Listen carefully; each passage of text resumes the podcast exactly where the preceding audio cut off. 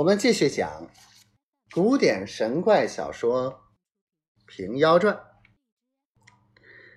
文昭讨听得明白，便回账房，唤身边心腹之人道：“悄悄去唤那唱曲打更的军士进来，我有话说。”须臾唤道，直至卧榻前。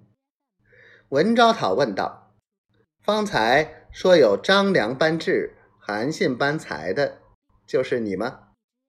军士跪着磕头道：“小人信口胡诌，不期招讨闻之，小人该死。”文昭讨道：“你休要慌张，目今攻城无策，正是用人之际。你的三分主意是怎么样的？若说来可听，要我助坛拜你，亦有何难？”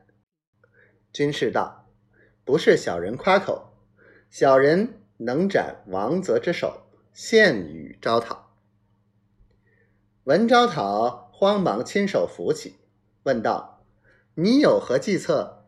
这样的方便？”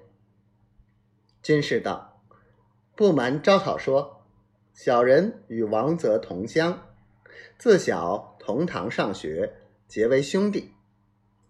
原来。”军士也是贝州人，与王泽相交最后，因跟随一个防愤叔叔到东京做客，消折本钱。叔叔死了，他就流落在东京，占了军籍。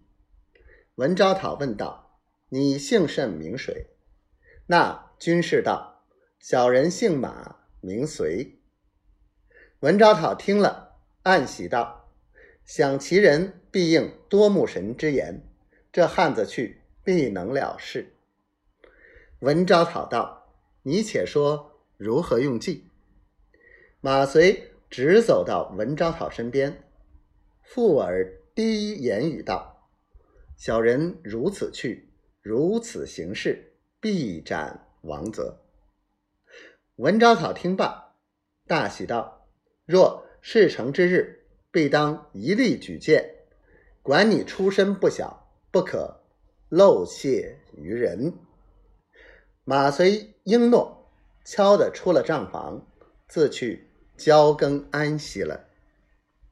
到次日天明，文昭讨升帐，众将官都到帐下，升诺过了，排立两边。